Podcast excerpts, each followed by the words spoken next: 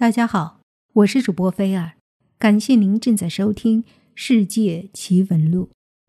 今天我们来讲亚马逊森林中传说的黄金国。这个黄金国是否真的存在过呢？黄金国又是怎么消失的呢？奥雷利亚娜并没有说谎，她一定看到了黄金国辉煌的建筑和地画。可是，为什么在几十年后，当其他探险者再度深入丛林的时候，发达的丛林文明会烟消云散，淹没在茂密的森林中呢？在当时的南美洲，欧洲的西班牙殖民者已经来到这里，经过多次战争，逐渐征服南美洲西部的印加帝国的各个地区。不过，对于南美洲中部茂密的亚马逊丛林中的城镇，无论是垂死的印加帝国，还是漂洋过海而来的西班牙人，都还无暇顾及。所以，黄金国应该不是被战争摧毁的。考古学家认为，欧洲人带来的瘟疫和其他一些疾病，可能是亚马逊丛林文明毁灭的根本原因。在16世纪中叶，丛林中的居民几乎接触不到病菌的源头——西班牙人。但是，由于他们和印加帝国以及其他土著部落的贸易往来，不可避免地让一些病菌侵入了丛林城镇。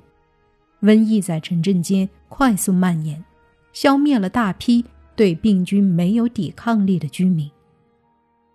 丛林文明受到了重创。缺乏足够的劳动力维护丛林大道和城镇设施，于是文明以自由落体的速度衰落。短短几十年后，曾经辉煌的黄金国不复存在，植被覆盖了地画和古代城镇，文明失落了。如今，大肆砍伐森林，揭开了这个昔日丛林文明的秘密。那些精美的地画向我们讲述了曾经有这样一批古代居民，他们既保护了雨林的环境，还发展了自己的文明。在他们身上，我们也许可以学到许多和雨林和谐相处的知识吧。当亚马逊雨林的树木被伐倒后，一幅幅由沟渠和道路组成的规则几何图案，展现在人们面前。是谁大费周章的兴建了这些地面奇观？他们现在去了哪里呢？南美洲的亚马逊雨林是地球上最大的一片原始森林，被称为“地球之肺”。虽然这里很早就有原始人类活动，但第一次书面记录亚马逊雨林，则是16世纪中叶的事情了。1540年。一位名叫弗朗西斯科·德奥雷利亚纳的西班牙殖民地征服者，率领一队探险队，深入到如今的厄瓜多尔内陆，想寻找一种叫做肉桂的珍贵香料。这支探险队顺亚马逊河而下，最终抵达了亚马逊河河口。在探险记录中。奥雷利亚娜声称自己在丛林中发现了传说中的亚马逊黄金国，一个繁荣、复杂、富庶的丛林文明。其文明程度足以和人们熟知的印加帝国相提并论。然而，后来的探险者深入丛林，寻找黄金国的努力都以失败而告终。他们仅仅发现了一些落后的原始部落。难道黄金国只是奥雷利亚娜的杜撰吗？或者曾经的黄金国一夜之间消失了？最近，卫星和航拍图像揭示了亚马逊丛林中惊人的秘密。由于许多丛林被人为砍伐，露出了地表，对巴西西部。与玻利维亚北部边界进行空中拍摄的结果是，图像清晰地展示了约二百多幅巨大的地画，这些地画有许多宽十米左右、深达两米的巨大沟渠或者大道连接而成，形成了正方形、长方形、同心圆、六边形或八角形等非常规则的几何形状。每一个独立的地化方圆在九十米到三百米，但是也有非常广阔的地化，其中最大的一幅跨度甚至达到了二百五十千米。这还仅仅是根据图像初步研究的结果，很可能地化覆盖的地区更为广阔。其实，早在2003年，美国的考古学家就在巴西中北部的亚马逊丛林中发现了一些由大道联系的古代城镇遗址，表明丛林中可能曾经出现过文明程度很高的部落。而这一次发现的地画。从几何形状和修建方式看，和那些古代大道类似，但两者也有明显的区别。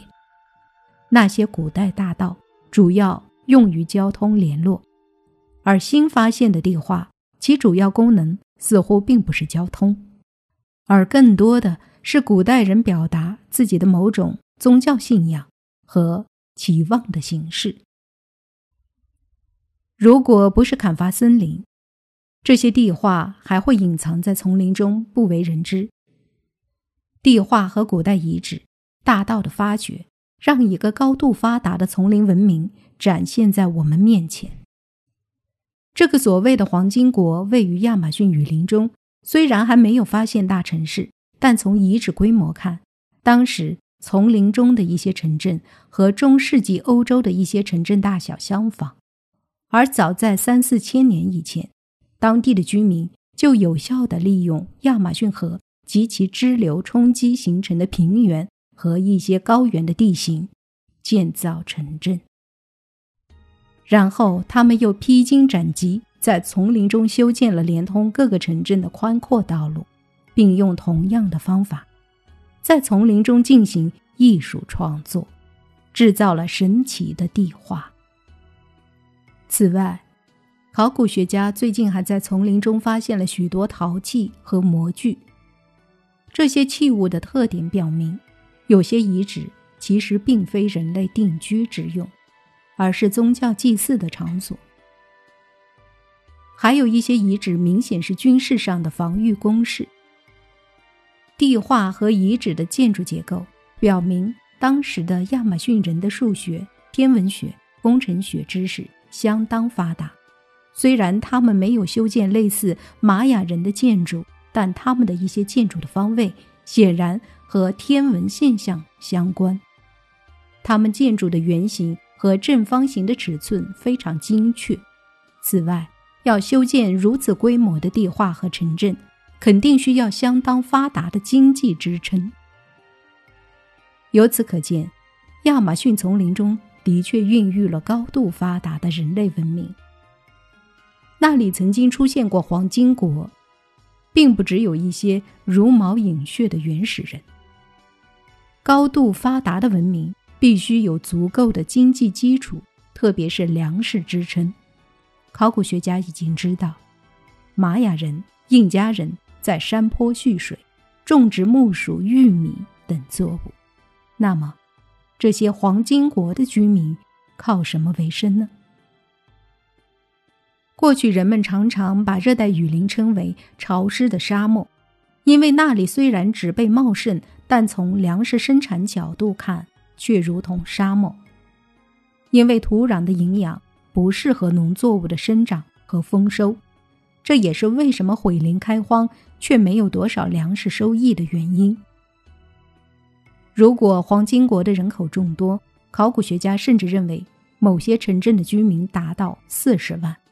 他们如何填饱自己的肚子呢？让考古学家惊叹的是，这些黄金国居民发明了一种人造土壤，它由亚马逊丛林的黄土掺杂木炭制成，无需再添加任何肥料，就可以大大提高农作物的产量。即使在雨林炎热潮湿的环境中，这种人造土壤的肥力也可以保持。几个世纪之久。这项简单的发明，加上雨林中充沛的降水，养活了大量的人口，让亚马逊地区成为古代世界上最大的人口聚居区之一。其文明前后持续了两千多年，至少可以比肩玛雅文明和印加文明。